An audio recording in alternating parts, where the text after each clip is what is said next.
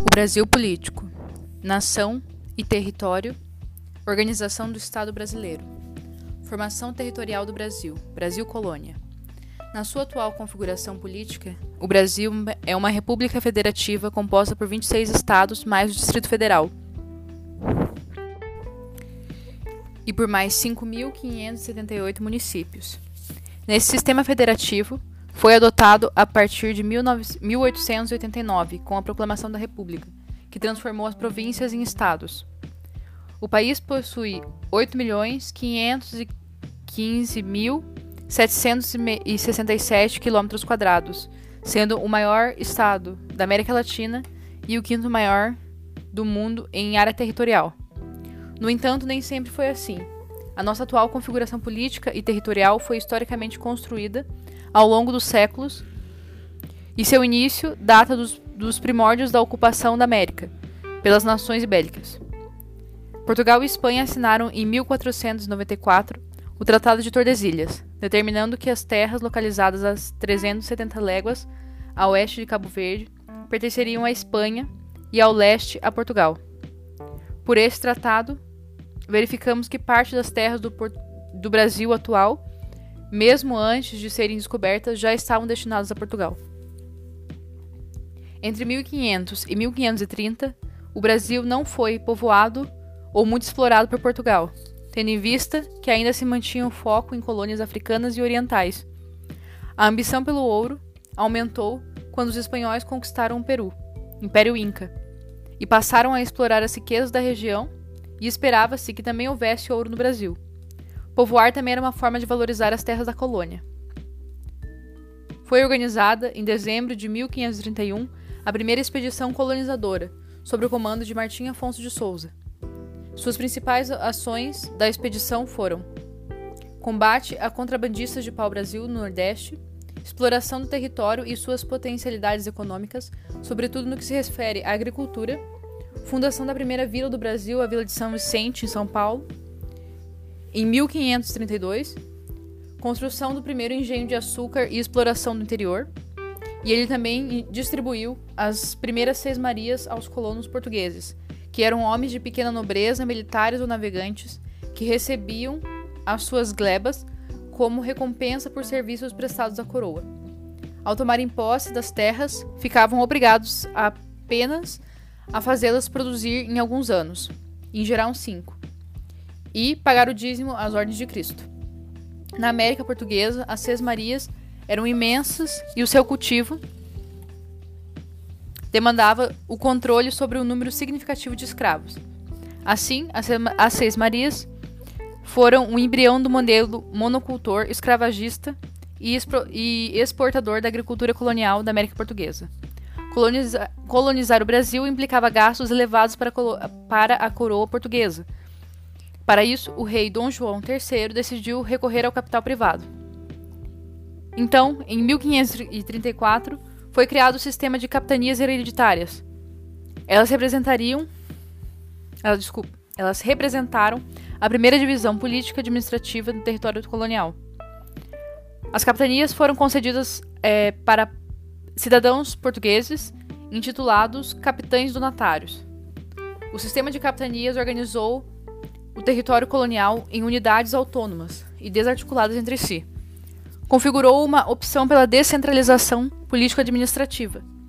Os donatários se revelaram incapazes de arcarem com os investimentos necessários e com as exigências postas pela defesa das capitanias. Ao mesmo tempo, a retração dos lucros portugueses no comércio de especiarias do Oriente e a descoberta das minas de ouro na América Espanhola em 1545 estimularam a coroa portuguesa a envolver-se diretamente no empreendimento colonial e, em 1548, numa tentativa de reforçar sua presença e, coordenar os esforços dos capitães donatários, a coroa instituiu o governo geral, instalado em 1549 e recém-fundada cidade de Salvador, na Bahia. Começava a nascer um aparelho de Estado subordinado à monarquia lusa, Salvador tornou-se a primeira capital do Brasil, condição que perderia para o Rio de Janeiro apenas em 1763. Ao longo do século XVII, XVI, o litoral brasileiro foi sendo povoado. Nesse mesmo século, houve algumas penetrações esparsas pelo interior do Brasil. No período entre 1580 a 1540, 1640, Portugal esteve sob domínio espanhol, ficando conhecido como a União Ibérica, necessitando de recursos para bancar as diversas guerras que estavam envolvendo, é, que estavam envolvendo, que estavam envolvidos contra a Inglaterra, Holanda e principados alemães. A coroa espanhola estimulou a realização das entradas e bandeiras, de onde vem o termo bandeirantes, no Brasil, na tentativa de encontrar ouro em nosso território. Como Portugal e Espanha estavam sob o mesmo reinado, a ilha de Tordesilhas perdeu o seu sentido. A, linha de Tordesilhas perdeu seu sentido, embora o tratado não tenha sido revogado. Os bandeirantes avançaram muito além da linha, e o Brasil triplicou de tamanho. A expansão da pecuária e das missões jesuíticas foram fatores que contribuíram para essa expansão. O contínuo avanço português, para além da linha de Tordesilhas, fez com que Portugal e Espanha assinassem um novo tratado de fronteiras, o Tratado de Madrid, em 1750. Os dois países aceitaram o princípio do ut possidetis, segundo o qual cada nação conservaria as terras que já tivessem sido efetivamente ocupadas. Segundo o acordo, o acordado, é, Portugal entregaria à Espanha a colônia do Santíssimo Sacramento e, em troca, receberia a região ocupada pelos sete povos das missões, no atual Rio Grande do Sul. Porém, esse acordo não foi cumprido e acabou sendo anulado. Em, 1801, é, um novo conflito foi deflagrado, trazendo para os domínios portugueses a região dos sete povos das missões, que foi definitivamente incorporado ao território do Rio Grande do Sul pelo Tratado de Badajoz. Outra mudança importante para a configuração territorial do Brasil foi a transferência, em 1763, de sua capital, da cidade de Salvador, para o Rio de Janeiro. Isso ocorreu no mesmo ano em que o Brasil foi elevado à categoria de vice-reinado. Até o século XVIII, as unidades administrativas existentes na América Portuguesa se dividiam em capitanias reais da coroa portuguesa capitanias hereditárias, donatárias, que eram as capitanias sob jurisdição dos particulares. Já no século XVI. Ixi, peraí. Tem alguma coisa errada. Já no século XVI iniciava-se o processo é, de retorno das capitanias hereditárias para a coroa, devido ao fracasso de, da tentativa de colonização por parte de alguns capitães donatários. Durante o século XVIII, por meio de compra ou de confisco, confisco ao donatário, todas as capitanias hereditárias retornaram à propriedade de, do Reino de Portugal. Em 1759 foram organizadas as capitanias da coroa, governadas por funcionários nomeados pelo rei e divididas em principais ou gerais e subordinadas. Os governadores das primeiras, dominados, denominados capitães gerais, tinham sob sua jurisdição os governadores das, das segundas. Assim, estruturam-se nove blocos regionais de capitanias, sob a autoridade dos capitães gerais, responsáveis junto à coroa. No desenho das colônias do vice-reinado do Brasil, o único bloco territorial não apresenta continuidade geográfica. As capitanias de Santa Maria e Rio Grande do Sul, é, as capitanias de Santa Catarina e do Rio Grande de São Pedro, localizadas nas áreas disputadas com a Espanha, subordinavam-se diretamente ao governo geral no Rio de Janeiro. Brasil Império. Com a declaração da independência em 1822, as antigas capitanias reais foram transformadas em províncias do Império do Brasil. Quando do seu nascimento, o Império do Brasil contava com 18 províncias: Alagoas, Bahia, Ceará, Espírito Santo, Goiás, Maranhão, Mato Grosso, Minas Gerais, Pará, Paraíba, Pernambuco, Piauí, Rio de Janeiro, Rio Grande do Norte, Rio Grande do Sul, Santa Catarina, São Paulo e Sergipe. Durante todo o período imperial, a divisão administrativa do Brasil mudou apenas com a criação da província do Amazonas em 1850, desmembrada da província do Pará, e também com a elevação da comarca de Curitiba à província dependente em 1853, com o nome de Província do Paraná. Brasil República. Fronteira brasileira e organização do Estado brasileiro. Em 1889, com a, com a proclamação da República, as antigas províncias brasileiras passaram a categoria de estados, mantendo as formas mantendo as mesmas fronteiras. Juntamente com a República, é introduzido o federalismo no Brasil.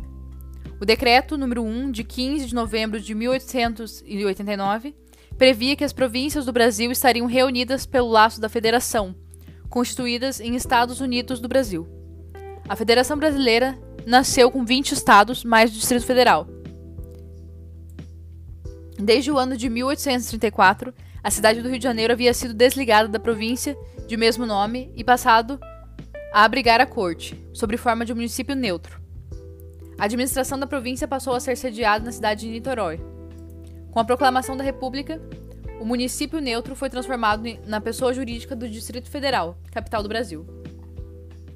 Em 1959, o então presidente da República, Juscelino Kubitschek, deu início à construção de uma nova sede para o Distrito Federal. Em 1960, fruto de antigas reivindicações, a sede do governo brasileiro foi, foi transferida para a região centro-oeste do país, onde foi construída a cidade de Brasília. Mudanças que ocorreram no território, no, é, no, no território brasileiro ao decorrer do século XX. Anexação do território atual do estado do Acre ao Brasil em 1903, por meio do Tratado de Petrópolis, transformada em Estado Federado em 1962. Surgido em 1903, a figura jurídica do território nacional, do território federal, não estava prevista na primeira Constituição do Brasil Republicano, datada de 1891. A sua existência foi admitida a partir da Constituição de 1934, que também previa a transformação dos territórios federais em unidades da federação. Já a Constituição de 1937 foi além ao permitir que a União criasse novos territórios federais, a partir do desmembramento de estados no interesse da defesa nacional. Na década de 1940, no contexto da Segunda Guerra Mundial e com a necessidade crescente de exploração da borracha da Amazônia, o então presidente da República, Getúlio Vargas, criou seis territórios federais: Guaporé, Amapá, Ponta Porã, Iguaçu, Rio Branco e Fernando de Noronha. A criação dos territórios federais foi justificada pela necessidade da segurança das fronteiras. Localizadas em regiões remotas onde o poder público estadual encontrava dificuldades em administrar. Sem autonomia política, os territórios não tinham assembleias legislativas e nem representação do Estado, e seus, e seus governantes eram nomeados pelo governo federal. Os territórios de Ponta Porã e Iguaçu foram extintos pouco tempo depois, em 1946. O território do Guaiporê transformou-se no estado de Rondônia, em 1981, ano em que o Congresso Nacional aprovou o projeto de lei do Poder Executivo pelo qual o território foi elevado ao Estado da União, a Estado da União. A Constituição Federal de 1988 transformou os territórios federais do Amapá em Estado do Amapá e do Rio Branco em estado de Roraima. O território de Fernando de Noronha, de Noronha foi anexado a Pernambuco. A Constituição manteve a possibilidade de, futuramente, serem criados novos territórios federais. O Brasil Central conheceu dois desmembramentos de estados. A criação do Mato Grosso do Sul, em 1700, em 1977, é, que resultou da bipartição do Mato Grosso. Tocantins nasceu em 1988, com a bipartição de Goiás. Assim, a República Federativa do Brasil passou a ser formada por 26 estados e o Distrito Federal. Pode-se afirmar, assim, que a promulgação da Carta Constitucional de 1988 constitui-se no instrumento legal que promoveu a mudança mais recente e que dá suporte à atual configuração do mapa político do Brasil, em nível estadual. Novas propostas de alteração da divisão política estadual continuam, contudo, a serem feitas e analisadas é, no âmbito do Congresso Nacional no momento atual. No mapa não consta uma proposta mais recente que é a criação do Estado do entorno, a região do entorno do Distrito Federal, que seria formada por 18 municípios goianos.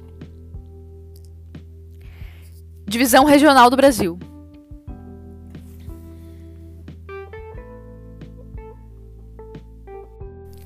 A regionalização dos complexos regionais não é oficial. Foram desenvolvidas por estudiosos do Brasil e que nos ajudam a entender a divisão interregional do nosso país. São as, as, as regionalizações por regiões geoeconômicas e segundo o meio técnico-científico e informacional. Em 1964, quando o governo brasileiro ainda estava, ainda estudava a melhor divisão territorial do país, o geógrafo Pedro Pinchas Geyer elaborou uma proposta de regionalização baseada em aspectos geoeconômicos. A referida proposta se baseia no processo histórico de formação do território brasileiro, levando em consideração especialmente os efeitos da industrialização. Dessa forma, a proposta busca refletir a realidade do país e compreender seus mais profundos contrastes. Essa organização regional favorece a compreensão das relações sociais e políticas do país, pois associa os espaços de acordo com as suas semelhanças econômicas, históricas e culturais. De acordo com Geyer, são três as, as regiões geoeconômicas. A Amazônia é a maior das regiões geoeconômicas e a que possui menor número de habitantes no país, possuindo os chamados vazios, demo, vazios demo, demográficos. A maior população está localizada nas duas principais capitais do complexo, Pará e Manaus. Na economia, predomina o extrativismo animal, vegetal e mineral, além de destacar-se também o polo petroquímico da Petrobras e a Zona Franca de Manaus. Centro-Sul. A região geoeconômica Centro-Sul é a que possui a economia mais poderosa do país, baseada na agricultura de exportação e principalmente na indústria, sendo responsável pela produção de maior parte do produto interno bruto nacional. São Paulo, Rio de Janeiro, Belo Horizonte são as, as cidades de maior destaque. O Centro-Sul é o principal destino de imigrantes de diversos pontos do, do país, onde se encontra cerca de 70% de toda a população brasileira. Nordeste. Historicamente, a região geoeconômica do Nordeste é a mais antiga do Brasil e é também a, da, a, mais, a mais pobre das regiões, e a que apresenta alguns dos mais graves problemas sociais. Nas últimas décadas, no entanto, estão acontecendo mudanças estrutura estruturais nas atividades produtivas dessa região, que podem alterar seu prejudicado quadro social.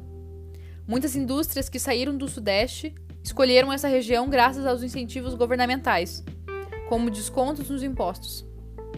Além disso, vem surgindo grandes polos de desenvolvimento fomentados pelos estados como Petrolina, em Pernambuco, e Juazeiro, na Bahia o que se contrapõe cada vez mais à estrutura produtiva rural denominada pelos latifúndios.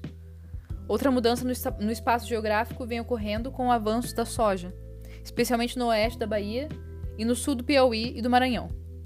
O setor de serviços vem avançando, em parte, muito ligado à estrutura turística, que apresenta um enorme crescimento em toda a região.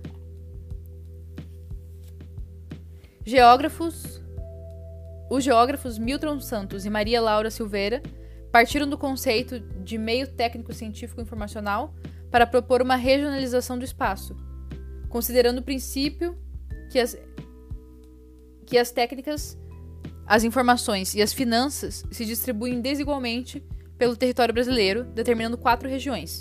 A região amazônica, caracterizada por baixas densidades demográficas e técnicas, a região Nordeste, que foi a primeira a ser povoada, apresentando agricultura menos mecanizada, e a região centro-oeste, onde a agricultura é intensamente produtiva e moderna.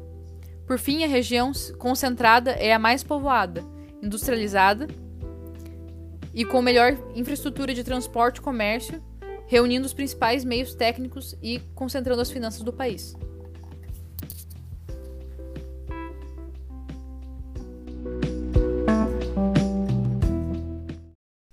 Geografia e gestão ambiental. Macrodivisão natural do Estado brasileiro, biomas, domínios e ecossistemas. O que são biomas no Brasil? São regiões com certa homogeneidade, constituídas pelo agrupamento de tipos vegetais com condições geoclimáticas similares e história compartilhada de mudanças, resultando em uma diversidade biológica própria, no qual há um sistema dominante, onde há uma relação entre a vegetação, clima e solo são biomas do Brasil: o bioma da Amazônia, bioma da Mata Atlântica, bioma do Cerrado, bioma da Caatinga, bioma Pantanal e bioma dos Pampas.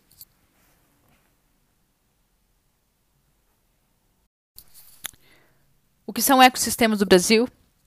São conjuntos das comunidades de uma área específica, levando em consideração os fatores ambientais que constituem um biotipo, local onde vivem uma, em uma comunidade, como o tipo de solo, intensidade luminosa temperatura, índice pluviométrico, quantidade de chuva, umidade, salinidade, acidez, turbidez, bem como outras características próprias de uma localidade.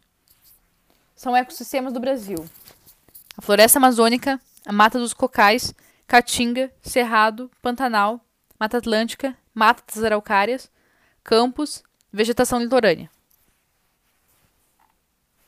O que são os domínios do Brasil? São conjuntos espaciais de grandes dimensões, caracterizados por uma interação coerente entre as feições do relevo, os tipos de solo, as condições de clima e hidrografia e as formas de vegetação.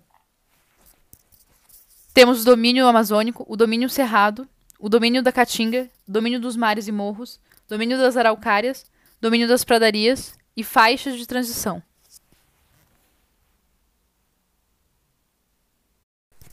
As principais faixas de transição são as matas do co dos cocais, o Pantanal e os manguezais litorâneos, que fazem uma transposição extensa, é, como corredores que se interpõem entre as áreas nucleares dos domínios morfoclimáticos. Política e gestão ambiental no Brasil. Origens das preocupações ambientais. Durante milhares de anos, o homem argumentou que destruía o meio ambiente para obter recursos indispensáveis à sua subsistência. Hoje, cientistas mostram que a própria sobrevivência da humanidade está em xeque por causa da exploração desenfreada dos recursos da natureza. A agricultura sempre produziu impactos negativos sobre o meio ambiente, mas com o, avançar, com o avanço tecnológico, é, um novo ritmo de ação predatória foi imposto especialmente com a industrialização urbana e, mecanismos da, e mecanização das lavouras. A, revolu a Revolução Industrial foi um divisor de águas na história da humanidade, responsável por intensas transformações socioeconômicas.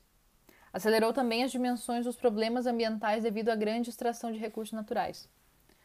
Os, prime os primeiros santuários ecológicos foram criados no final do século XVIII por iniciativa de cientistas que argumentavam que era necessário estabelecer áreas intocáveis, como um bloqueio da ação humana. Após a Segunda Guerra Mundial, o debate ambiental passou a ganhar uma, uma atenção de todas as classes, tornando-se um assunto do dia a dia. Desde então, os esforços pela preservação ambiental começaram a, ser, a ter algum resultado. Com a chegada do século XX, diversos acordos internacionais buscaram mitigar os efeitos nocivos da ação humana sobre a natureza. Sociedade de consumo. Vivemos em uma sociedade marcada e dominada pela lógica do consumo. O ato de consumir permite ao indivíduo sentir-se inserido na sociedade através de bens materiais. Globalizou-se o conteúdo exacerbado, exacerbado e não sustentável. A expansão acelerada do consumismo acarreta alta demanda e necessidade de energia de minérios, água e tudo que é necessário para a produção desses bens, trazendo consigo problemas que impactam o meio ambiente. A velocidade da utilização de recursos naturais já é muito maior do que a capacidade de regeneração da natureza, que às vezes se mostra impossível. Biocapacidade é um indicador que mede as áreas de terras e águas capazes de gerar recursos biológicos úteis e de absorver os resíduos produzidos pelas atividades humanas. A Terra tem uma capacidade de 13,4 bilhões de hectares globais. Pegada ecológica é a métrica para avaliar a pressão das atividades humanas sobre os ecossistemas. Demonstra-se o nosso estilo de vida está que o nosso estilo de vida está de acordo com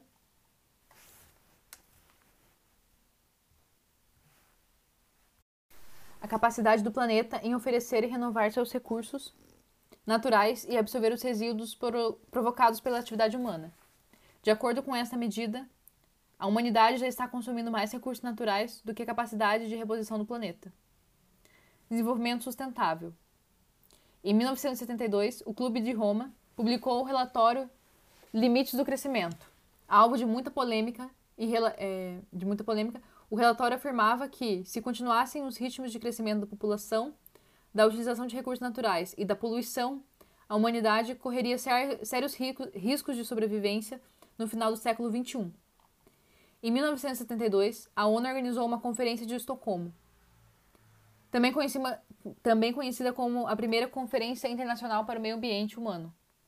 A conferência foi um marco do movimento ambiental, em que se debateram problemas ambientais do planeta. Poucos avanços foram conseguidos ao final da conferência, porém a sensibilização das lideranças da comunidade internacional levou à criação do Programa das Nações Unidas para o Meio Ambiente, pela ONU. Relatório Nosso Futuro Comum. Conhecido também como Relatório Brundtland, Brundtland foi divulgado em 1989 pelo PNUMA. O documento popularizou o conceito de desenvolvimento sustentável. Desenvolvimento sustentável é aquele que satisfaz as necessidades da geração presente sem comprometer as capacidades das gerações futuras de satisfazerem suas próprias necessidades. Essas dimensões são conhecidas como o tripé do desenvolvimento sustentável. Portanto, desenvolvimento sustentável é a compatibilização do desenvolvimento econômico e com o desenvolvimento social, com a preservação e qualidade do meio ambiente e do equilíbrio ecológico. Conferência das Nações Unidas sobre o Meio Ambiente e Desenvolvimento ECO 92. Realizada no Rio de Janeiro em 1992, a ECO 92 aprovou a Agenda 21, que trata de um planejamento do futuro com ações de curto, médio e longo prazos, contendo metas, indicadores, instrumentos, recursos e responsabilidades definidas. A Agenda 21 não é uma agenda ambiental, e sim uma agenda para o desenvolvimento sustentável. Tem um compromisso com a sustentabilidade traduzido em 27 princípios calcados em três premissas. Os países desenvolvidos devem mudar o seu padrão de produção e consumo. Os países em desenvolvimento devem manter as metas de crescimento, mas adotar métodos e sistemas de produção sustentáveis. E as nações desenvolvidas devem apoiar o crescimento dos mais pobres. A Conferência da ONU para o Desenvolvimento Sustentável, Rio realizada 20 anos após o Rio 92, os países membros da ONU reuniram-se em 2012 no Rio de Janeiro com o objetivo de analisar os, pro os progressos feitos desde 1992 e avançar na adoção de políticas para o desenvolvimento sustentável. Previamente, a Conferência da ONU divulgou um balanço geral da situação do planeta, o que demonstrou um progresso em prol da sustentabilidade nas duas décadas anteriores havia sido bastante limitado. A Rio causou frustração aos que esperavam metas ou agendas de compromissos. Objetivos do Desenvolvimento Sustentável. O Rio deliberou pela elaboração dos Objetivos do Desenvolvimento Sustentável, ODS. Em 2015, os líderes do governo e do Estado aprovaram, por consenso, o documento Transformando o Nosso Mundo. Agenda 2030 para o Desenvolvimento Sustentável. Conforme a ONU, a agenda é um plano de ação para as pessoas, o planeta e a prosperidade. Ela busca fortalecer a paz universal com mais liberdade e reconhece a erradicação da pobreza em todas as suas formas e dimensões, incluindo a pobreza extrema, que é o maior desafio global do desenvolvimento sustentável. A ODS, os ODSs, constituem-se de 17 objetivos que mesclam de forma equilibrada as três dimensões do desenvolvimento sustentável consideradas pela ONU: economia, a social e a ambiental. A agenda considera cinco áreas como de importância crucial para a humanidade e para o planeta no período de 2016 a 2030, denominadas como 5 PS: pessoas, planeta, prosperidade, paz e parceria. Aquecimento global. O aquecimento global tem como causa a intensificação do fenômeno natural do efeito estufa. Ele permite à atmosfera da Terra reter parte do calor que o Sol envia para o planeta, o que mantém a, a temperatura média do nosso planeta em torno de 14 graus centígrados. Esse é essencial para boa parte for das formas de vida. Quase a totalidade dos cientistas climáticos afirma que os fenômenos da, da mudança no clima e o aquecimento global estão sendo alimentados pela ação do homem. Os principais gases responsáveis pelo efeito estufa são o dióxido de carbono, ou gás carbônico, o metano e o óxido nitroso. No ano de 2016, consta como o mais quente já registrado desde 1880. No mês de julho de 2019, a temperatura média ultrapassou o recorde anterior de 2016, sendo o mês mais quente da história. Considerando as emissões anuais, tendo como base os últimos anos, a China é o maior emissor mundial de CO2, seguida dos Estados Unidos, União Europeia, Rússia, Índia, Japão, Brasil e Canadá. Considerando as emissões acumuladas, os Estados Unidos são os maiores emissores de CO2, constituídos da União Europeia, seguidos da União Europeia, da China, da Rússia e do Japão. Maiores emissões de gases estufa em nível mundial. Setor de energia, setor da agropecuária, uso da terra, indústria e resíduos. Painel intergovernamental painel intergovernamental de mudanças climáticas da ONU. Organismo que analisa, acompanha o processo do aquecimento global e elabora relatórios e documentos para acompanhar a situação ambiental do planeta.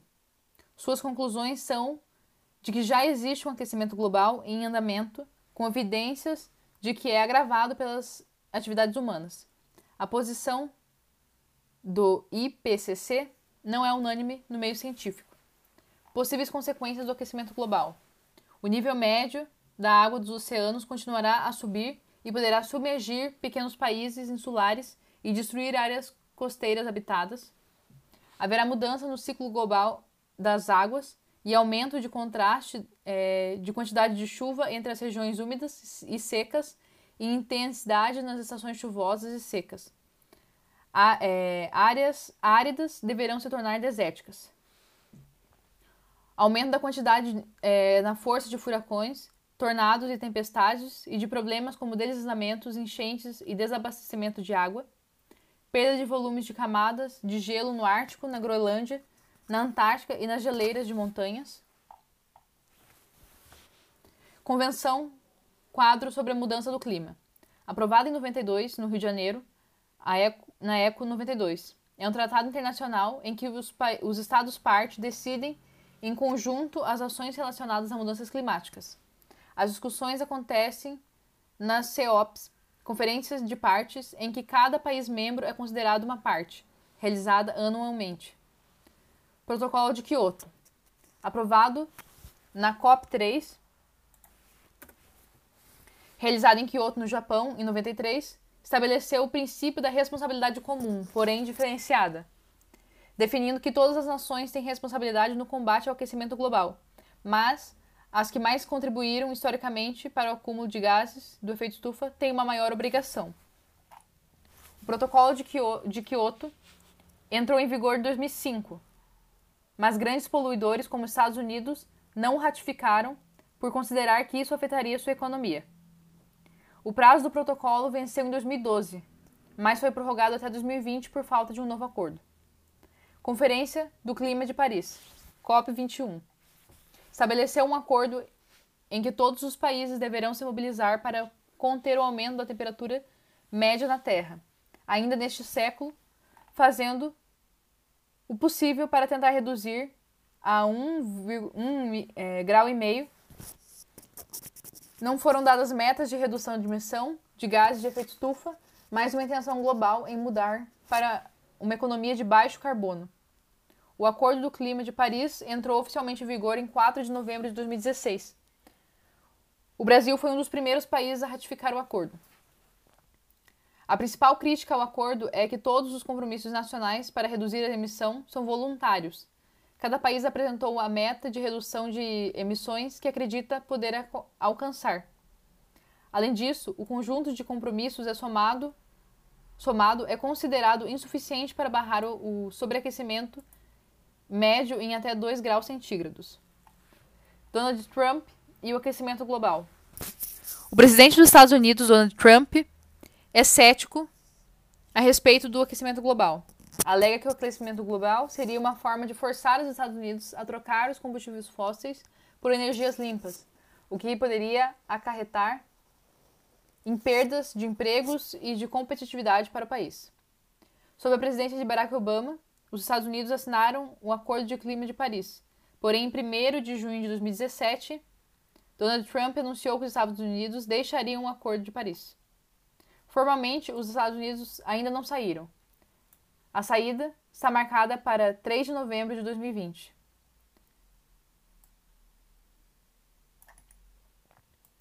Brasil é o sétimo maior emissor mundial de gases estufa, setor que mais contribuiu para as emissões nacionais de gases estufa é o de mudança para o uso, no uso da terra.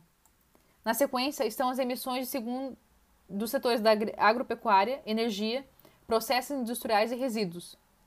Tem como compromisso, junto ao Acordo de Paris, reduzir suas emissões de gases de efeito estufa em 37 a 37% até 2025 e 43% até 2030, em relação aos valores de 2005. Essas metas apresentadas na COP21 foram consideradas ambiciosas, porque são absolutas, uma vez que não dependem do crescimento da economia. COP25. O Brasil apresentou para sua candidatura a sua candidatura para sediar o COP25 no ano de 2019. No entanto, em novembro de 2018, desistiu de sediá-la. O governo justificou a desistência em função das restrições fiscais orçamentárias e pelo processo de transição. O presidente Jair Bolsonaro é um crítico do Acordo do, do Clima de Paris e, é, e da evidência científica de que o aquecimento global tem como causa fatores humanos. A COP25 foi, então, transferida para Santiago, no Chile. Porém, em função de grandes protestos ocorridos no país, desistiu de sediar a conferência, que foi transferida para Madrid, na Espanha. O resultado final da conferência frustrou expectativas, com países prometendo avançar mais para a próxima conferência, em 2020. O impasse girou basicamente em torno da cooperação internacional e da transferência de recursos financeiros para projetos contra mudanças climáticas. Política e gestão ambiental. A gestão ambiental atua no, na perspectiva do desenvolvimento sustentável, visa ordenar as atividades humanas de forma que façam um uso sustentável e conservem os recursos naturais. A sua área de atuação é ampla e variada, seja no setor público ou no setor privado. O Estado tem um papel central como regulador e mediador de conflitos quanto ao uso desses recursos. Podemos denominar a ação do Estado nesse sentido como é, a sua política ambiental. A legislação relativa ao meio ambiente é ampla e bem elaborada. A criação de leis, decretos e normas voltados à questão ambiental ao longo da história brasileira é consequência do aumento da importância do tema no mundo e no Brasil. Artigo 225 caput da Constituição. Todos têm direito ao meio ambiente ecologicamente equilibrado, de, é, bem de uso comum do povo e essencial à sadia qualidade de vida, impondo-se ao poder público e à coletividade o dever de defendê-lo e preservá-lo para as presentes e futuras gerações. Artigo 225, parágrafo 4 da Constituição. Floresta Amazônica, Mata Atlântica, Serra do Mar, Pantanal Mato Grossense e Zona Costeira são patrimônio nacional. Nos termos da Constituição Federal, o Cerrado, a Caatinga e o Pamba e o Pampa não são patrimônios nacionais. Para aprovação e o início de quaisquer empreendimentos e atividades considera consideradas efetivas ou de potencial causa de significação de degradação do meio, tais como grandes projetos agrícolas, industriais ou de obras de engenharia, é obrigatório o estudo prévio de impacto ambiental, o EIA. O EIA tem como objetivo avaliar propostas e projetos, apontar consequências negativas ao meio ambiente, apresentar medidas de gestão ambiental alternativas e elaborar o relatório de impacto ambiental, o RIMA. As unidades de conservação são áreas naturais passíveis de proteção por suas características especiais. São espaços territoriais e seus recursos ambientais, incluindo as águas jurisdicionais, como características naturais relevantes, legalmente instituídos pelo poder público com objetivo de conservação e limites definidos, sob regime especial da administração ao qual se aplicam garantias adequadas de proteção da lei. Grupos de unidades de conservação Grupo de proteção integral, preservação da natureza, sendo admitido apenas o uso indireto dos recursos naturais, com exceção dos casos previstos em lei. Uso sustentável, compatibilizar a, a conservação da natureza com o uso sustentável de parcela de seus recursos naturais. Categorias de unidade de conservação: unidade de proteção ambiental, estação ecológica, reserva biológica, parque nacional, monumento natu natural, refúgio de vida silvestre. Unidade de uso sustentável: área de proteção ambiental, área de relevante interesse ecológico, floresta nacional, reserva extrativista, reserva de fauna, reserva de desenvolvimento sustentável, reserva particular do patrimônio natural. Fundamento da Política Nacional de Recursos Hídricos. Água é um bem de domínio público, recurso natural limitado, dotado de valor econômico. Situação de escassez. O uso prioritário será o consumo humano e a desentação de animais dessedentação de animais. Uso múltiplo das águas, bacia, bacia hidrográfica, unidade territorial para implementação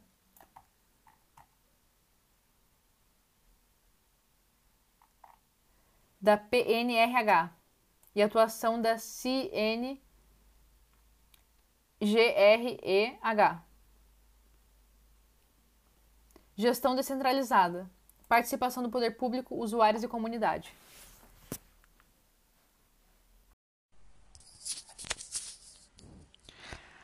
A estrutura urbana brasileira e as grandes metrópoles.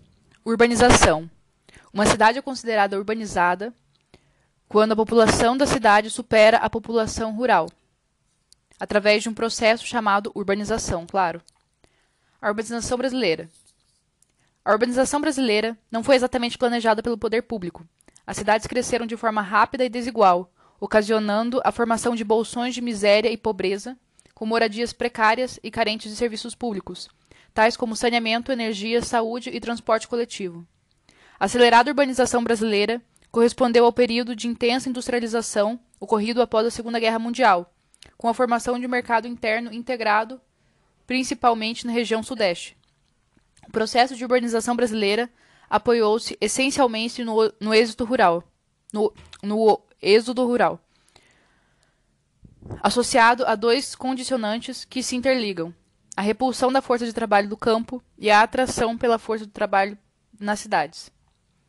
A segregação espacial, segregação das áreas habitáveis de acordo com a faixa de renda, é uma das marcas da urbanização brasileira uma das principais características urbanas do Brasil atualmente é o crescimento das cidades médias. O Sudeste é a região mais urbanizada do Brasil, seguido do Centro-Oeste, Sul, Norte e Nordeste. Cornubação, metrópoles e regiões metropolitanas. Cornubação é um conjunto formado por duas ou mais cidades em que ocorre a interação física e funcional entre elas.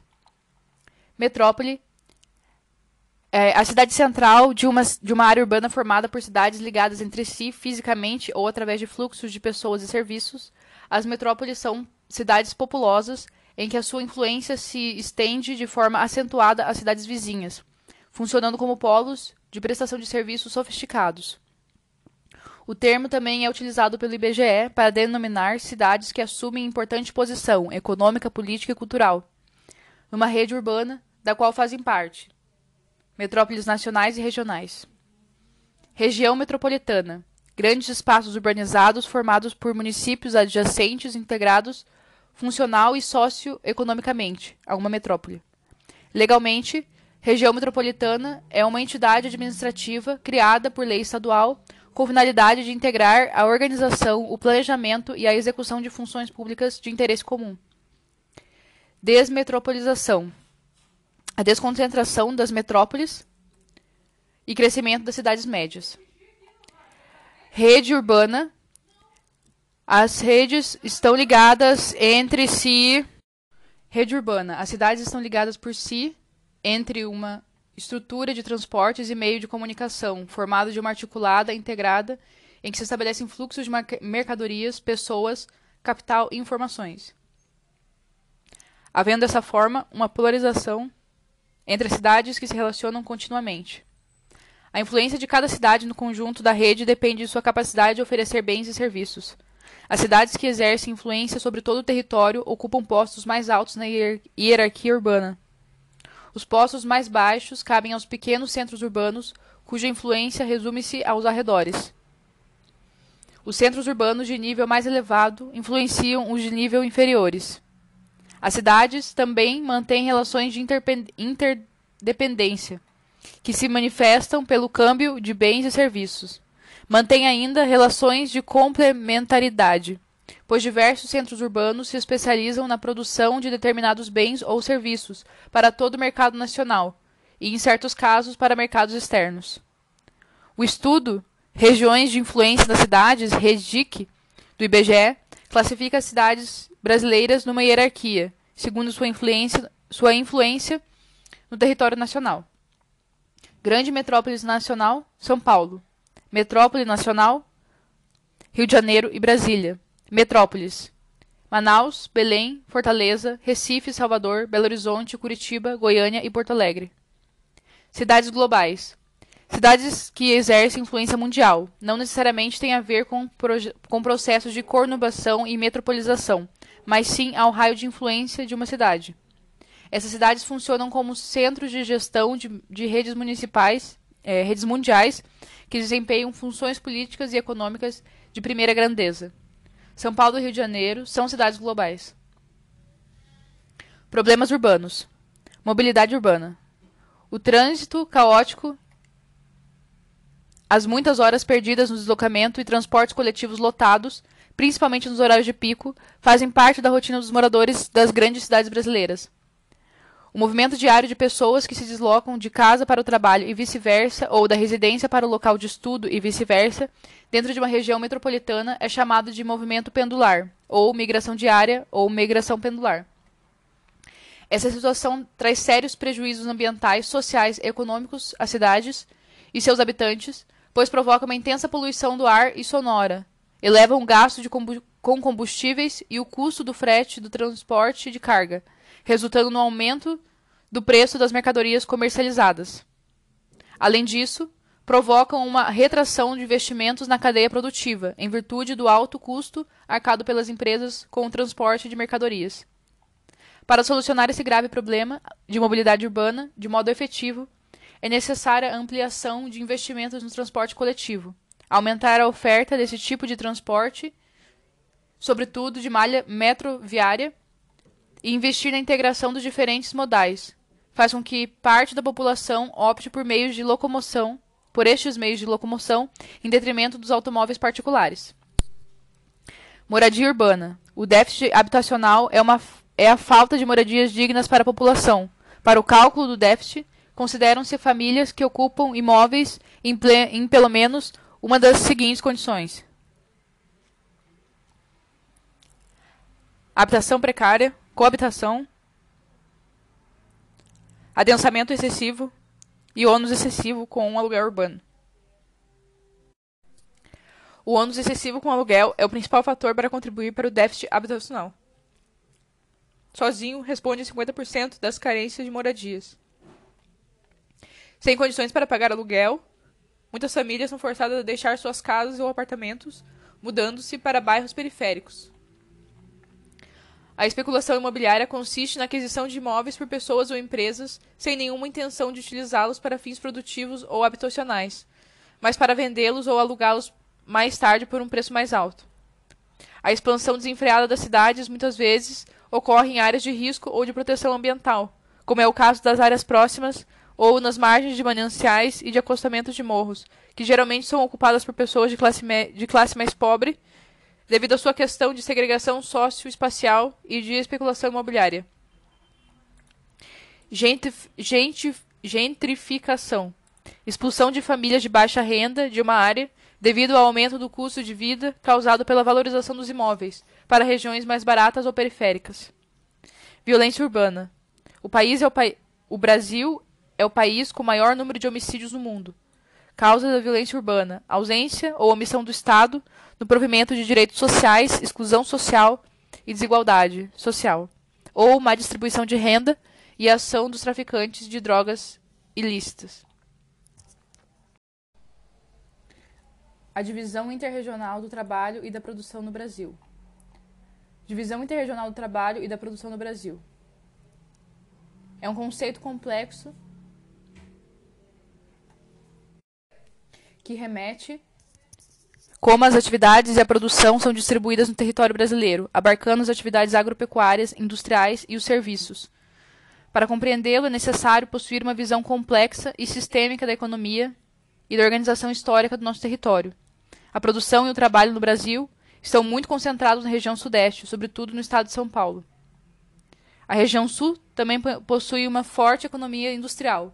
O Sul e o Sudeste formam o que se denominou de região concentrada. A desconexão da região concentrada com o restante do país fez com que políticas de integração territorial e desenvolvimento regional fossem levados a cabo pelo governo federal a partir dos anos 60. Por meio dessas políticas, intensificado na década de 90, com a globalização e, des e a desconcentração industrial, as demais regiões se conectaram ao processo produtivo, tornando o Brasil um país mais integrado. Contudo, o Centro-Sul ainda concentra grande parte da produção da economia brasileira. Regiões geoeconômicas. Pedro Geyer elaborou uma proposta de regionalização baseada nos aspectos econômicos: Amazônia, Centro-Sul e Nordeste. A Amazônia é a maior delas e a que possui menor número de habitantes do país. Em muitos pontos da região, é, acontecem os chamados vazios demográficos. A, maior, a maioria da população está localizada em, nas duas principais capitais do complexo, Manaus e Belém. Na economia, predominam o extrativismo animal, vegetal e mineral. Destacam-se também o polo petroquímico da Petrobras e a Zona Franca de Manaus. A região geoeconômica do Sul, Centro-Sul, é a que possui a economia mais poderosa do país. São Paulo, Rio de Janeiro, Belo Horizonte são as cidades com maior destaque. O Centro-Sul é o principal destino de migrantes de diversos pontos do país, onde se encontra cerca de 70% da população brasileira. Possui economia mais diversificada, baseada na agricultura de exportação e principalmente na indústria. É responsável pela produção do maior da maior parte do PIB nacional. Região geoeconômica do Nordeste é a mais pobre do Brasil e a que apresenta alguns dos mais graves problemas sociais. Nas últimas décadas, no entanto, estão acontecendo mudanças estruturais nas atividades produtivas dessa região, que podem alterar seu prejudicado quadro social. Muitas indústrias que saíram do Sudeste escolheram essa região graças aos incentivos governamentais, como descontos nos impostos. Além disso, vem surgindo um grande polo de, de desenvolvimento fomentado pelo Estado, como Petrolina, em Pernambuco e Juazeiro, na Bahia, que se contrapõe cada vez mais à estrutura produtiva rural dominada pelos latifúndios. Uma outra mudança no espaço geográfico vem ocorrendo com o avanço da soja, especialmente no oeste, é, no oeste da Bahia e no sul do Piauí e do Maranhão. O setor de, de serviços vem avançando, em parte, muito ligado à estrutura turística, que apresenta um enorme crescimento em toda a região. Divisão regional segundo meio técnico-científico e, infra, e informacional. Geógrafos Milton Santos e Maria Laura Silveira partiram do conceito é, de me, meio técnico-científico informacional para propor a regionalização do espaço, considerando o princípio de que as técnicas e informações e as finanças se distribuem desigualmente no território brasileiro, determinando quatro regiões: Amazônia, Centro-Oeste, Concentrada e Nordeste. A região concentrada é a mais povoada, industrializada e conta com maior infraestrutura de transporte e comércio, reunindo os principais meios técnicos e concentrando as finanças do país. Industrializa industrialização brasileira. Começou de forma incipiente no final dos anos, dos anos 1800, com a construção de ferrovias para o escoamento da produção, mas teve seu primeiro grande impulso no governo de Getúlio Vargas, quando o governo federal começa a investir pesado nesse setor, com destaque para a indústria de base, siderúrgicas, energia e etc. Junto a isso, a crise de 29 fez com que o país fosse obrigado a investir em outros setores. Com isso, o capital gerado pelo café foi investido nas indústrias. Desde então, a indústria começou a, se concentrar em São Paulo e no Sudoeste.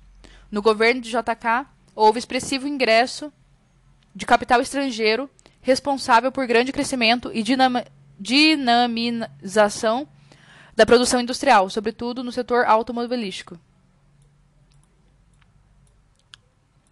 No período militar, o parque industrial cresceu significativamente e a infraestrutura nos setores de energia, transportes e telecomunicações se modernizou, mas aumentou significativamente a dívida externa do, do país e acelerou o processo de degradação ambiental que se faz presente até hoje. A partir de mil, 1980, o parque industrial brasileiro está bastante consolidado. Nessa época, com o neoliberalismo, multinacionais se instalaram em massa no país e impulsionaram ainda mais a indústria. Assim, na primeira década do século XXI, os cinco complexos industriais brasileiros responsáveis por quase metade dos empregos gerados no país, formal e informalmente, e do PIB brasileiro, eram o complexo agroindustrial, o da construção civil, o metal mecânico, o químico e o têxtil. Durante boa parte do processo de industrialização brasileira, a política adotada foi a de substituição de importações, com o aumento da produção interna e diminuição de importações. Na década de 90, a globalização da economia e, consequentemente, o crescimento do comércio mundial impuseram novos modelos de participação no mercado. As políticas de competitividade passaram a ser imprescritíveis para as empresas, para empresas que sustentarem ou ampliarem as vendas. A partir de então, a inovação tecnológica toma o lugar da substituição de importações como principal política industrial. Desconcentração industrial. Intensificou-se a partir de 1990. Muitas indústrias deixaram áreas tradicionais e instalaram unidades fabris em novos espaços em busca de vantagens econômicas, como isenção de impostos, menores custos de produção, infraestrutura adequada, mão de obra mais barata, mercado consumidor significativo e atuação sindical fraca. As empresas nacionais pouco intensivas, com tecnologias e voltadas ao mercado interno, são as que, têm mais, são as que mais têm contribuído com a dispersão industrial. As empresas inovadoras de alta tecnologia, em geral, relutam em abandonar as áreas industriais tradicionais, pois essas áreas dispõem de uma moderna infraestrutura, profissionais qualificados e mercado consumidor com maior poder aquisitivo. Desconcentração concentrada é a expressiva redistribuição de unidades fabris em setores intensivos de mão de obra, de matéria-prima, por um lado, e a crescente concentração de empresas mais modernas no sul e sudeste do país, com forte preponderância no estado de São Paulo, por outro lado. Panorama atual: o sudeste, atualmente, conta com mais da metade das unidades industriais do pessoal ocupado e do valor de transformação industrial do país, sendo esses números mais concentrados em São Paulo. Nos últimos anos, essas estatísticas têm caído, ao mesmo tempo em que houve um aumento da participação do PIB industrial e dos outros estados do Sudoeste e de outras localidades nas regiões Centro-Oeste, Norte e Nordeste. A evolução da estrutura fundiária e problemas demográficos no campo. Integração entre a indústria e a estrutura urbana, rede de transporte e setor agrícola no Brasil. Entre 1500 e 1530, como vimos, houve o estratismo de pau-brasil, que não fixava as populações na localidade de extração, vez que se mudavam toda vez que o objeto de extração acabasse. De 1500 até o século XIX, atividade agrícola no setor primário as monoculturas de cana-de-açúcar e produção de açúcar, agora sim fixavam as pessoas em engenhos. Destaca-se também o plantio de café e a criação de gado. Além disso, nós tínhamos o cacau, temos o cacau, algodão, drogas do sertão, soja, milho, aves e suínos. Atualmente, o setor agropecuário e exportação de commodities. Agronegócio é a cadeia produtiva que envolve todas as atividades econômicas de alguma maneira relacionadas ao que é produzido no campo. Vocação agrícola Desde o início, desde o período colonial até a década, de 30, a agropecuária foi o único setor realmente expressivo no Brasil. Até hoje, é um dos setores mais importantes para a economia nacional. Modernização a partir dos anos 70. A partir dos anos 1970, avanços técnicos no campo protagonizaram uma revolução nos modos de produção. Aumento da produtividade. Devido aos melhoramentos técnicos, a produtividade aumentou expressivamente entre 1970 e 1980 no Brasil e continua aumentando até os dias atuais. Desemprego no campo. A mecanização do campo provocou desemprego e êxito rural, acentuando os problemas das grandes cidades. Barateamento de alimentos. A Revolução Verde acarretou no barateamento dos alimentos, diminuindo a fome global e nacional. Opa. Aspectos de localização. Até a segunda metade do século XX, fatores físicos como clima, solos, etc., exerciam maior influência na localização das lavouras. Com os avanços tecnológicos das últimas décadas, fatores políticos e econômicos passaram a ser mais importantes. Simbiose agropecuária e indústria. Ao contrário do que ocorria na primeira metade do século XX, atualmente a agropecuária está interligada à indústria. Hoje, a maior parte dos alimentos vem da indústria e não diretamente do campo. Complexificação das redes de produção. Com novos componentes técnicos, complexificaram-se as redes de produção. A agroindústria precisa de sistemas técnicos como transporte, armazenamento, etc. Acumulação flexível no campo. Nas grandes cadeias de produção, devido à mecanização, o camponês está sendo submetido a mão de obra é, mais especializada. Desigualdades no território. O progresso, porém, não atingiu a todos. Tanto no Brasil quanto no mundo, ainda existem vários focos na, de produção de subsistência e de consumo local de baixa tecnologia. Reforma agrária e a violência no campo. A Constituição da República de 1988 estabelece que a legitimação do direito à propriedade depende do cumprimento simultâneo dos princípios da, é, das funções sociais ambiental trabalhista da terra.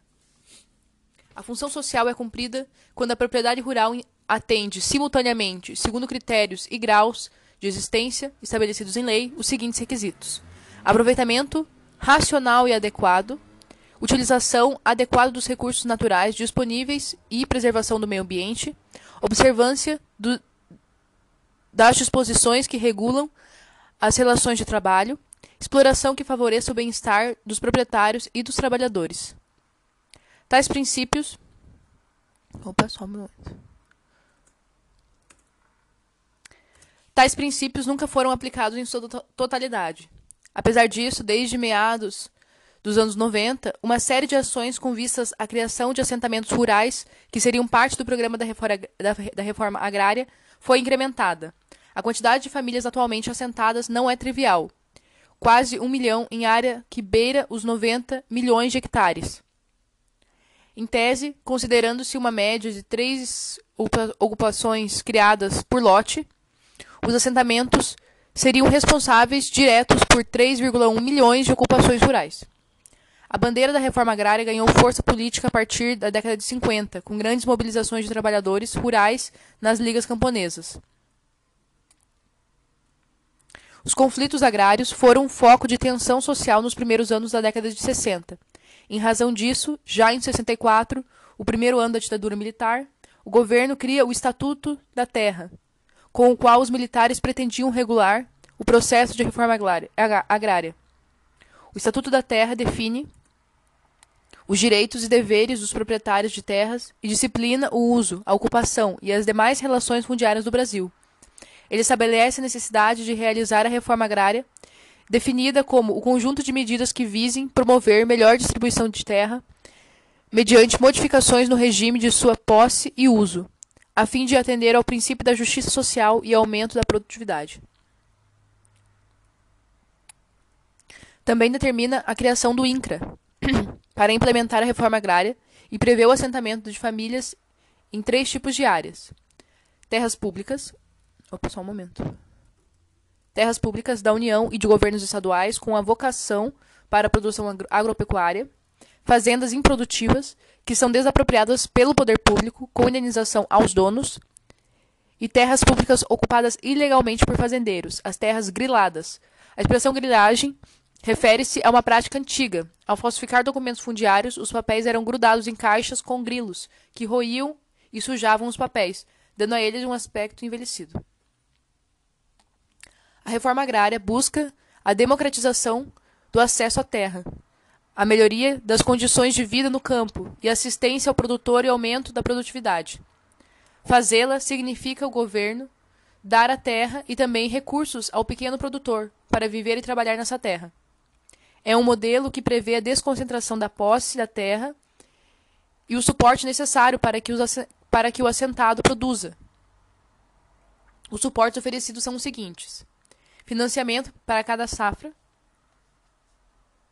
para comprar sementes, mudas, adubos e defensivos, crédito para construir moradia, instalações e máquinas, infraestrutura pública, estradas para o transporte de safra, eletricidade para moradia e também para equipamentos de processamento e refrigeração, por exemplo, extensão rural. Nome dado ao acompanhamento da atividade dos assentados desde orientação técnica para o cultivo de, e, criação, e criações até o suporte de ensino das formas de comercializar aspectos de contabilidade, finança, formação de cooperativas, entre outros, feitos pelo INCRA. Esse conjunto de benefícios pode parecer muito, mas é necessário, pois um dos objetivos da reforma agrária é fixar o homem no campo, e para isso é preciso de condições dignas de vida. Reformas agrárias já foram feitas por governos de diversas orientações políticas, na França, na Inglaterra, foram obra da burguesia é, ascendente há séculos, depois da derrubada das monarquias absolutistas. Na Rússia e na China, ocorreram após revoluções de caráter socialista, e com o final da Segunda Guerra Mundial, fizeram também uma reforma agrária na Itália, Japão, Taiwan, Coreia do Sul, visando estimular o mercado interno e enfraquecer a aristocracia, rural, econômica e politicamente acabando com as relações seculares que impunham no campo. Em vários países, a automação da produção agropecuária em propriedades maiores e latifúndios provocou forte êxodo rural. Já no século, no final do século XIX, no Brasil, o êxodo acentuou-se. no Brasil, o êxodo acentuou-se a partir da segunda metade do século XX. Lavradores, sem trabalho, deixaram o campo em busca de sobrevivência. Desculpe, eu tô muito rouca hoje. É, o êxodo acentuou-se a partir da segunda metade do século XX. Lavradores sem trabalho deixaram o campo em busca de sobrevivência nos centros urbanos, criando ou agravando problemas urbanos como a favelização, o desemprego e a pobreza. Além de contribuir para, o para, o para reduzir o êxodo rural, a reforma agrária estimula a produção de alimentos básicos, a geração de trabalho e renda e a diversificação do mercado de serviços no meio rural. A reforma agrária nunca foi amplamente executada no Brasil, embora tenha sido e continue sendo executada de forma parcial. Uma evidência de, da falta de uma ampla reforma agrária encontra-se na persistência e até o agravamento da enorme concentração da propriedade fundiária.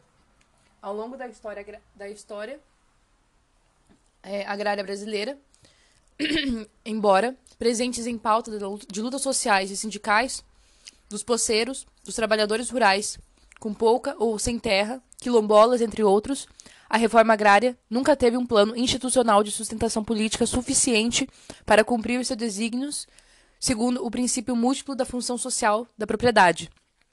Ditame constitucional que versa sobre as obrigações da propriedade rural em respeito aos direitos sociais, ambientais e agrários. As dificuldades em promover uma ampla reforma agrária no Brasil são várias. Uma delas é que existem fortes interesses contrários aos grandes proprietários rurais e que muitas vezes acabam é, predominando. Esses proprietários foram formam lobbies ou grupos de pressão para convencer os governantes e parlamentares, tal como ocorreu na Constituinte de 1988, ou antes disso, em 66, logo após a promulgação do Estatuto da Terra, que ficou só no papel. E abortaram as tentativas de mudança na legislação que procuram facilitar a desapropriação das terras. poder político e econômico dos grupos de pressão contrários à reforma agrária é tão grande que a obtenção de áreas para a reforma agrária no Sul e no Sudeste tem sido cada vez mais difícil. Nos atuais parâmetros técnicos empregados para desapropria desapropriação, defasados em quase 40 anos, mostram-se ineficazes para interferir no processo de concentração fundiária nesses territórios e comprometem a efetividade da aplicação do princípio da função social da propriedade. Também existem dificuldades jurídicas. Em muitos casos, os proprietários ganham na justiça indenizações milionárias ou até bilionárias, várias vezes acima do preço no mercado dos imóveis, como pagamento por suas terras desapropriadas. Algo que aconteceu muito no início do século, do, da década de 90 e início do século 21. Outro grande impedimento para a ampla e generalizada reforma agrária no Brasil é o custo de manter os assentados. Uma reforma agrária bem feita não consiste apenas em desapropriar as terras improdutivas e distribuí-las distribuí para os trabalhadores rurais. Se fosse apenas isso, bastaria detectar as terras improdutivas, desapropriá-las e distribuí-las para os camponeses sem terra. Para custear os assentamentos a pessoas assentadas que recebem lotes de terra de reforma agrária, é preciso proporcionar financiamento com juros baixíssimos para a compra de adubos, sementes, eventualmente máquinas e etc. Os assentamentos precisam de estradas e caminhões para escoar a produção, garantia de preços mínimos para, produ para produtos que cultivam e etc. Isso tudo é extremamente custoso. Foi por, foi por falta dessas condições o apoio aos assentados que vários projetos de reforma agrária fracassaram no Brasil, especialmente na Amazônia onde, após alguns anos, os assentados rurais, direcionados para a resolução de problemas pontuais, conflitos locais, acomodação e reivindicação de trabalhadores rurais sem e sem terras organizados, não conseguiram sustentar a família com essa atividade. Um projeto ambicioso e fracassado da reforma agrária foi o Plano Nacional de Reforma Agrária de 1985, que em cinco anos deveria assentar, fixar em terras próprias cedidas pelo Estado 1,4 milhão, milhão de famílias sem terra em 43 milhões de hectares de terras. No fim desse período, todavia, somente cerca de 15 mil famílias haviam sido assentadas. Isso significa que apenas uma parte mínima dos objetivos estabelecidos no plano, pouco mais de 1% do total, foi de fato realizada. No entanto, a partir de 95, o processo de assentamento das famílias camponesas foi acelerado. Um projeto ambicioso e fracassado foi de reforma agrária no Plano Nacional de Reforma Agrária de 1985, que em cinco anos deveria assentar, fixar em terras próprias cedidas pelo Estado 1,4 milhão de famílias sem terra, de 43 milhões de hectares de terras. No fim desse período, todavia, Somente cerca de 15 mil famílias haviam sido assentadas. Isso significa que apenas uma parte mínima dos objetivos estabelecidos no plano, pouco mais de 1% do total, foi de fato realizada. No entanto, a partir de 1995, com o processo de assentamento das famílias camponesas, no entanto, a partir de 1995, o processo de assentamento de famílias camponesas foi acelerado. Nos governos de Fernando Henrique Cardoso e de Lula, o ritmo de assentamentos de famílias deu um salto significativo e a área de terra distribuída também cresceu. Contudo, no governo Dilma Rousseff, houve uma drástica redução no número de famílias assentadas, com a média anual bem inferior dos governos FHC e Lula. No governo Michel Temer, esse número continuou a cair. Em 2016, assentou apenas é, 1.686 famílias, com uma diminu diminuição de 94% em relação ao ano anterior. Em termos comparativos, o ano com menor número de assentamentos foi, no, é, no governo Dilma foi de 26 mil famílias assentadas. A apropriação de terras para a criação de projetos de assentamentos tem caído cada vez menos, tem sido cada vez menos feita via desapropriação de imóveis descumpridores da função social da terra. Quase 70% das áreas de projetos de assentamento foram obtidas via arrecadação. Terras da União públicas, discriminação, terras públicas é, da União e reconhecimento. Projetos criados com terras públicas estaduais, não tendo como efeito a diminuição da concentração fundiária. Ademais, cerca de 50% das áreas compõem, é, compõem amplo conjunto de projetos de assentamento ambientalmente diferenciados, majoritariamente estabelecidos na Amazônia Legal. Uma pesquisa de 2009 revelou que 72% das famílias assentadas não, consegui não conseguiam gerar renda e que metade da renda circulante nos assentamentos provinha da Previdência Social ou de programas governamentais. Naquele ano, quase dois quintos dos, assenta dos assentados viviam em situação de pobreza extrema e um quinto dos adultos eram analfabetos. A pesquisa, conduzida por amostragem e patrocinada pelo, pela Confederação Nacional da Agricultura, foi contestada pelo INCRA e pelos movimentos dos trabalhadores sem terra. No fundo, a polêmica que cercou reflete visões divergentes sobre o significado e o futuro da política de assentamentos rurais. Os defensores da reforma agrária pela distribuição de pequenos lotes argumentam que a agropecuária brasileira, cada vez mais moderna e eficiente dos pontos de vista tecnológico e econômico, mantém níveis insustentáveis de desemprego e de subemprego ocultos. Nessa tragédia social, a política se encontraria com fundamentos de necessidade de reforma agrária. O MST define o Sem Terra como força de trabalho rural é, dilapidada pelo subemprego e desemprego ocultos.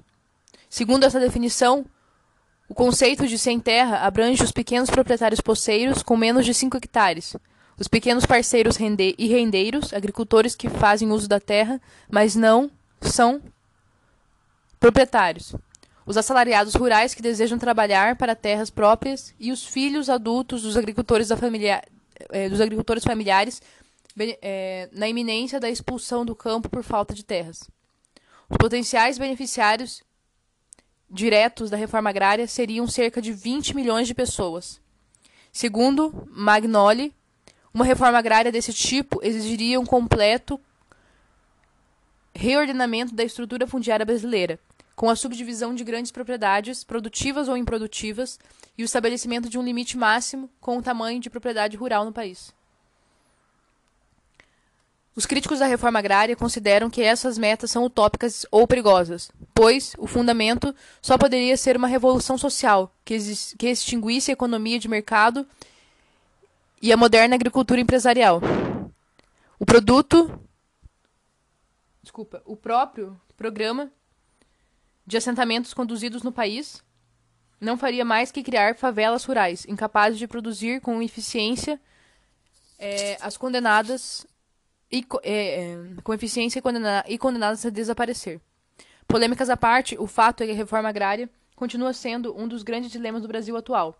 Sem dúvida, melhor, uma melhor distribuição de terras e também de renda, em geral, é algo extremamente necessário para uma sociedade brasileira e até mesmo para ver um desenvolvimento econômico acelerado e sustentável da economia. Ai, desculpe, minha voz está horrível. A falta de uma solução para o problema da terra com a lentidão e a, na, na implementação da reforma agrária tem contribuído para a violência no campo. Alguns casos emblemáticos, como o crime de crime no campo, foram assassinados do líder sindical seringueiro Chico Mendes, no Acre, em 88, o massacre de Eldorado de Carajás, no Pará, é, em que 19 sem terras foram mortos com uma ação policial, e o assassinato da missionária norte-americana Dorothy Stang, também no Pará, em 2005. Em 2011, o casal de líderes extrativistas, José Carlos, não, José Cláudio Maria é, do Espírito Santo, eu acho que é José Cláudio e Maria do Espírito Santo, envolvidos na disputa de terras foram mortos numa emboscada em Nova Ipichu... Ai, gente, desculpa. É que eu, eu copiei o, o texto e daí às vezes vem com alguma... Vem desconfigurado, né? Então daí é, corta a palavra e eu fico tipo, nossa, o que, que eu tô falando? Aí sai errado, desculpa. Enfim. Em 20 de abril de 2017, outro caso emblemático, nove pessoas foram assassinadas em um assentamento no município de Couniza, no norte do Mato Grosso. A polícia suspeita que o crime tenha sido encomendado por fazendeiros para intimar e expulsar pequenos produtores que moram em um assentamento da região. Pouco mais de um mês depois, nove homens e uma mulher foram mortos na fazenda de Santa Lúcia, a 867 quilômetros de Belém, onde 150 famílias acampavam desde 2015. Com 70 assassinatos por disputa eh, de terra no Brasil, o ano de 2017 foi o mais violento no campo em 14 anos. O aumento dos conflitos em relação direta com a estagnação da reforma agrária no país. O número de assentados vem caindo, mas 2017 bateu o recorde ao não registrar um assentamento de nenhuma família. Então, em síntese, uh, essas marias constituíram-se então o embrião da, con da concentração da propriedade da terra no Brasil e a produção agrária no período colonial baseava-se basicamente em sesmarias, é, no sistema de plantação e não é, no sistema plantation e não no e na mão de obra escrava, né? É, a Lei de Terras de 1850 estabeleceu que as terras só poderiam ser adquiridas através de compra, dificultando ainda mais o acesso dos pequenos agricultores. É, as ligas camponesas surgiram na década de 60 no Nordeste, com associações de trabalhadores rurais sem terra, e se espalharam por todo o país, exercendo. Ui, é, muita pressão sobre o governo do presidente João Goulart, de 61 a 64, pela realização da reforma agrária. O governo João Goulart instituiu em 1963 o Estatuto do Trabalhador Rural, que estabeleceu é, ao homem do campo as mesmas garantias trabalhistas do trabalhador urbano. Os grandes fazendeiros é, que não queriam se ver obrigados a pagar os direitos trabalhistas assegurados por, pela nova lei, de, é, demitiram um grande número de trabalhadores rurais. Essas demissões geraram o, o é, geraram os boias frias, né? Trabalhadores temporários sem garantias trabalhistas. O Estatuto da Terra, em 1964, orientava ações é, dos órgãos governamentais para fomentar políticas de desenvolvimento agrícola e de reforma agrária. Porém, o que se viu foi um grande apoio governamental ao desenvolvimento da agricultura empresarial de exportação, enquanto a reforma agrária ficava apenas no papel. Fortaleceu a concentração fundiária ao garantir que bancos concedessem grandes empréstimos baseados na posse de terras. O espaço agrário é um espaço de lutas entre movimentos sociais que defendem a reforma agrária e ONGs ambientalistas que defendem a preservação ambiental e atores do, do agronegócio, como a CNA, UDR e a bancada ruralista, por outro lado, que defendem a propriedade privada e são críticos da, da legislação ambiental. A reforma agrária nunca foi realizada de forma efetiva no Brasil, que chega ao século XXI com uma grande concentração fundiária. Essa situação provoca atualmente muitos conflitos no campo, inclusive mortes. Os locais onde há mais violência no campo estão na Amazônia, onde, não coincidentemente, é a região que mais há concentração fundiária e por onde se expande, é, se expande a fronteira agrícola, com desmatamento e etc. Né? Voltando para a questão ambiental, é, além de causar impactos sociais, especialmente o êxodo rural e desigualdade no campo, o agronegócio moderno traz uma série de problemas ambientais, como desmatamento de biomas nativos, uso de agrotóxicos e sementes transgênicas na agricultura brasileira, o que tem sido motivo de polêmica em virtude dos eventuais riscos que podem oferecer para a saúde humana e para o meio ambiente. O uso dessas substâncias, segundo grandes produtores, seria indispensável para a produção em larga escala. Claro, né, eles visam o lucro. Agricultura familiar. Os pequenos proprietários rurais, é, tendo como mão de obra essencialmente o núcleo familiar, é, ocupando a somente 24% da área da agropecuária. É, a agricultura familiar responde por cerca de 65% da produção de alimentos consumidos no Brasil. A produção agropecuária, então, né? Vamos lá. Expansão do agronegócio. A modernização da agricultura brasileira foi impulsionada na década de 50 com a Revolução Verde. Com as técnicas de correção do solo, pesticidas, fertilizantes e agrotóxicos, o solo ácido do cerrado foi amplamente utilizado para o cultivo de soja e outros cereais. Atualmente, a fronteira agrícola se expande é, na periferia da Amazônia, nos estados de Roraima, eh, desculpa, de Rondônia e Pará e na região do Matopiba, onde a produção é mecânica, mecanizada é onde a produção é mecanizada e intensiva. Produção e comércio exterior. O Brasil é o maior produtor e exportador mundial de açúcar, café e suco de laranja. Ocupa o primeiro lugar como exportador de soja, carne bovina e frango, e o segundo maior exportador de milho. O Centro-Oeste é o maior produtor de grãos e conta com o maior rebanho bovino do país. A rede brasileira de transportes e sua evolução. O Brasil transporta mais de 60% de suas mercadorias por rodovias, o que ocorre, desculpa, o que distorce a matriz de transportes, já que as ferrovias e hidrovias são mais indicadas para grandes volumes e distâncias. A predominância das rodovias em nossa matriz tem início nos anos, do, nos anos 20, com a exportação do café, e cresce na década de 50, com a chegada de, monta é, de montadoras estrangeiras no país. A ausência de uma, de uma eficaz, desculpa, de uma matriz eficiente e equilibrada acarreta custos elevados de transporte para produtores e afeta a economia como um todo. Devido ao déficit de infraestrutura, os produtos brasileiros tornam-se menos competitivos no mercado externo, pois os produtores repassam seus preços é, o alto custo do transporte.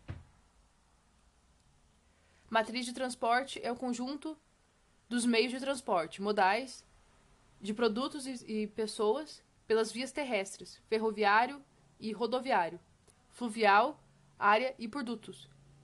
A matriz é medida pelos volumes transportados e pela sua distribuição em porcentagem entre essas quatro, essas quatro modalidades. Matrizes eficientes são construídas com a logística de transporte intermodal, é, concepção planejada de integrar e aproveitar os diferentes meios.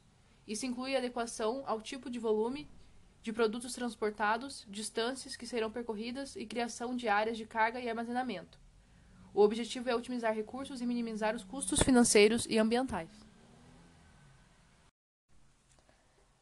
Distribuição espacial da população no Brasil e movimentos migratórios internos.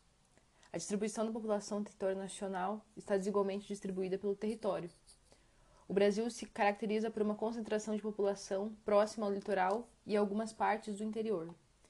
Migrações no Brasil, principais ondas de migração externa. No século XVI a XIX, países africanos, escravos para mão de obra nos engenhos de cana-de-açúcar e posteriormente na mineração. Entre os séculos XIX até os anos 30 do século XX, países europeus mão de obra assalariada nas plantações de café, políticas de branqueamento da população. Nos anos 50, principalmente países europeus, mas de outros locais também, mão de obra qualificada e braçal, investidores nos, nos setores voltados à industrialização do país. Século XXI, principalmente países sul-africanos e Haiti, mão de obra braçal fugindo da pobreza dos países de origem e buscando melhores oportunidades no Brasil, fuga de tragédias e crises internas em países de origem. Principais ondas de migração interna. Nos anos de 1930 a 2000, êxodo rural em regiões diversas, busca de oportunidades nas áreas urbanas e posteriormente devido à mecanização do campo e a consequente redução de empregos nas áreas rurais. Entre os anos de 1950 a 1990, estados do Nordeste para estados do Sudeste, em especial São Paulo e Rio de Janeiro, industrialização e urbanização do Sudeste e pobreza e seca no Nordeste. Anos 60. Estados do Nordeste para o Centro-Oeste. Construção de Brasília e necessidade de mão de obra. Anos 1970. Estados do Sul e Sudeste para o Centro-Oeste e Norte. Expansão da fronteira agrícola e ocupação do interior do Brasil estipulada pelo Estado. Século XXI. Migração de retorno para o Sudeste e para o Nordeste. Melhoria das condições socioeconômicas das famílias que outrora migraram. Século XXI, êxodo das regiões metropolitanas mais envolvidas, como a de São Paulo. É, novos padrões de trabalho e a fuga do caos das grandes cidades. Estrutura etária e crescimento populacional. A população brasileira é a quinta maior do mundo. O ritmo de seu crescimento já foi acelerado, mas está diminuindo, sobretudo devido ao declínio das taxas de fertilidade. Transição demográfica. O Brasil está completando sua transição demográfica, isto é, a passagem de uma população jovem para uma população mais adulta e com mais idosos. A expectativa de vida do brasileiro vem crescendo nos últimos anos, o que reflete a, a melhoria geral das condições de vida e saúde no país. Envelhecimento populacional. A pirâmide etária brasileira vem apresentando uma base menor a cada década, ou seja, menor proporção de crianças e um topo cada vez mais ampliado, representando a maior participação de idosos na população. Conforme a expectativa de vida aumenta e a taxa, de e a taxa vegetativa da população diminui, diminui, chegamos em breve a um cenário de muitos trabalhadores inativos sustentados por poucos trabalhadores ativos. Assim, a revisão das regras da Previdência é imperativa, da mesma forma como ocorreu em outros países ao redor do mundo. Reforma da Previdência Social. O governo federal argumenta que a reforma é necessária para evitar a quebra do sistema previdenciário brasileiro e para que o governo não fique continuamente cobrindo déficits previdenciários cada vez maiores, deixando de investir recursos em outras áreas de políticas públicas. Os dados governamentais apresentados indicam um déficit, déficit crescente na Previdência Social. Segundo o governo, no Brasil, as pessoas se, se aposentam muito cedo, em comparação a outros países, que adotam uma idade mínima para as pessoas se aposentarem. A expectativa de vida do brasileiro cresce a cada ano e a população brasileira está envelhecendo. O Brasil, aos poucos, se transforma em um país de jovens para um país de idosos. Conforme a expectativa de vida aumenta, as taxas de crescimento vegetativo da população diminui. Che é, chegaremos em breve em, a um cenário de poucos trabalhadores inativos sustentando de muitos trabalhadores inativos sustentados por um pouco por poucos trabalhadores ativos. Assim, as revisões da regra de previdência Ué? Perdão, acabei repetindo. A emenda constitucional 103 de 2019 promulga pelo Congresso Nacional mudanças é, na aposentadorias do RG, RGPS, Regime Geral de Previdência Social, dos trabalhadores do setor privado, e do RPPS, Regime Próprio da Previdência Social, Servidores Públicos Civis. Todos os trabalhadores da ativa terão regras de transição para as regras da emenda condicional. Só valerão de forma integral para quem ingressar no mercado de trabalho após a sua aprovação. A reforma da Previdência tem três pilares: idade mínima, tempo de contribuição e cálculo de benefício e regra de arrecadação única. Ao final do tempo de transição, deixa de, de haver a possibilidade de aposentadoria por tempo de contribuição. A idade mínima de aposentadoria será de 62 anos para mulheres e 65 anos tanto para, para homens, tanto na iniciativa privada quanto para os servidores. Trabalhadores rurais. Professores de ensino básico, policiais federais, legislativos, civis do Distrito Federal e agentes penitenciários e educativos terão é, regras diferenciadas. Miscigenação da população. Brancos representam 43,5%, pardos 43,4%, negros 7,5%. Percentual de pessoas brancas e negras vem se reduzindo e o de pardos vem aumentando, o que demonstra a contínua é, miscigenação da população brasileira. Região Nordeste concentra maior percentual de negros no Brasil, 9,5%. Região Sudeste aparece como a segunda maior, com uma proporção de negros de 7,9%. E a região Sul é que tem a menor percentual, 4,1%. O maior percentual, percentual de pardos está na região Norte, 66,9%. Nesse grupo, todas as regiões revelaram percentuais acima de 35%, exceto o Sul, que aparece com 16,5%. O maior percentual de brancos está na região Sul. A integração do Brasil ao processo de internacionalização da economia, o Brasil e a questão cultural, o século XX, urbanização da sociedade e cultura de massas. O Brasil na divisão internacional do trabalho. Na primeira e na segunda divisão internacional do trabalho, inicialmente como colônia e depois como país independente, o Brasil se caracterizou como um fornecedor de matérias-primas agrícolas e minerais, tais como o açúcar, o ouro e o café. Na terceira, DIT, o Brasil se industrializou, sendo atualmente o nono maior, a nona maior economia do mundo e a maior da América Latina. De, acordo, de modo geral, o Brasil é um exportador de produtos primários industrializados de baixa tecnologia. Envia para o exterior lucros de multinacionais instalados no país, royalties é, e juros de empréstimos internacionais, além do pagamento de parcelas dos mesmos. Destaca-se como grande exportador de commodities. Nossos principais produtos agropecuários e minerais de exportação são o minério de ferro, soja, petróleo bruto, café, açúcar, milho, carnes e suco de laranja. O Brasil exporta também produtos da indústria de baixa tecnologia, como aço, papel, celulose, têxteis, artigos de couro e sapatos.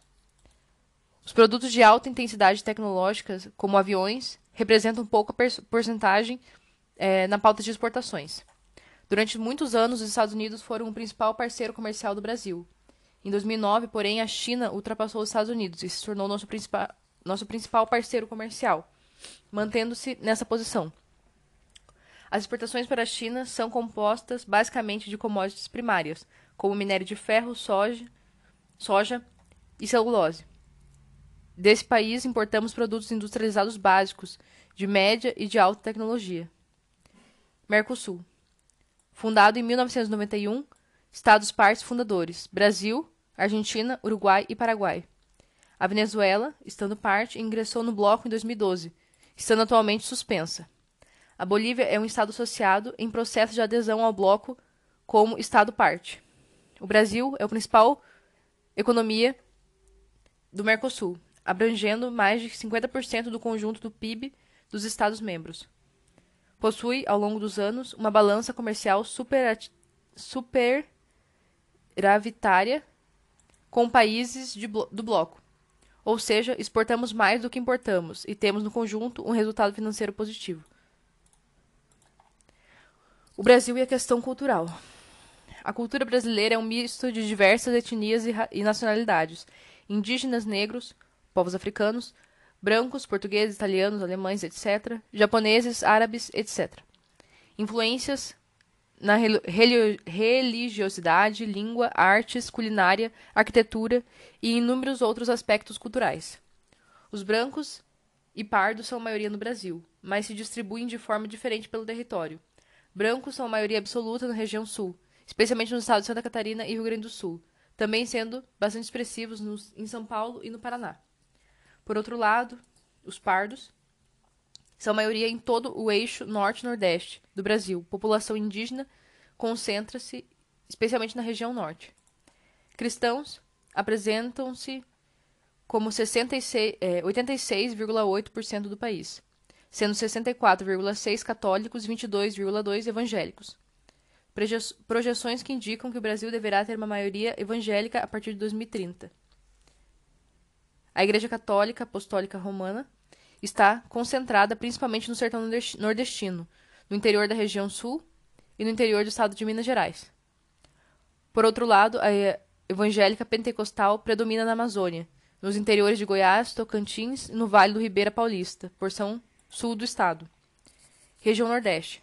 Traços do catolicismo da Europa e de africanos, que exercem grande influência na introdução de religiões de matriz africana, como a Umbanda e o Candomblé. Região Norte. Apresenta uma cultura mista da cultura indígena com a europeia. Região Sul. Cultura que mais se assemelha à europeia, devido à influência dos imigrantes. As influências podem ser vistas na arquitetura, na música, festas e nos produtos agrícolas. Região Sudeste. Grande miscigenação cultural. Brasileiros e estrangeiros apresentam uma cultura externa extremamente variada e globalizada, com muitas influências do exterior. Região Centro-Oeste. Misto de cultura indígena, cultura dos povos do Cerrado e cultura de países limítrofes, como a Bolívia e Paraguai. Século XX e a urbanização da sociedade e cultura de massas.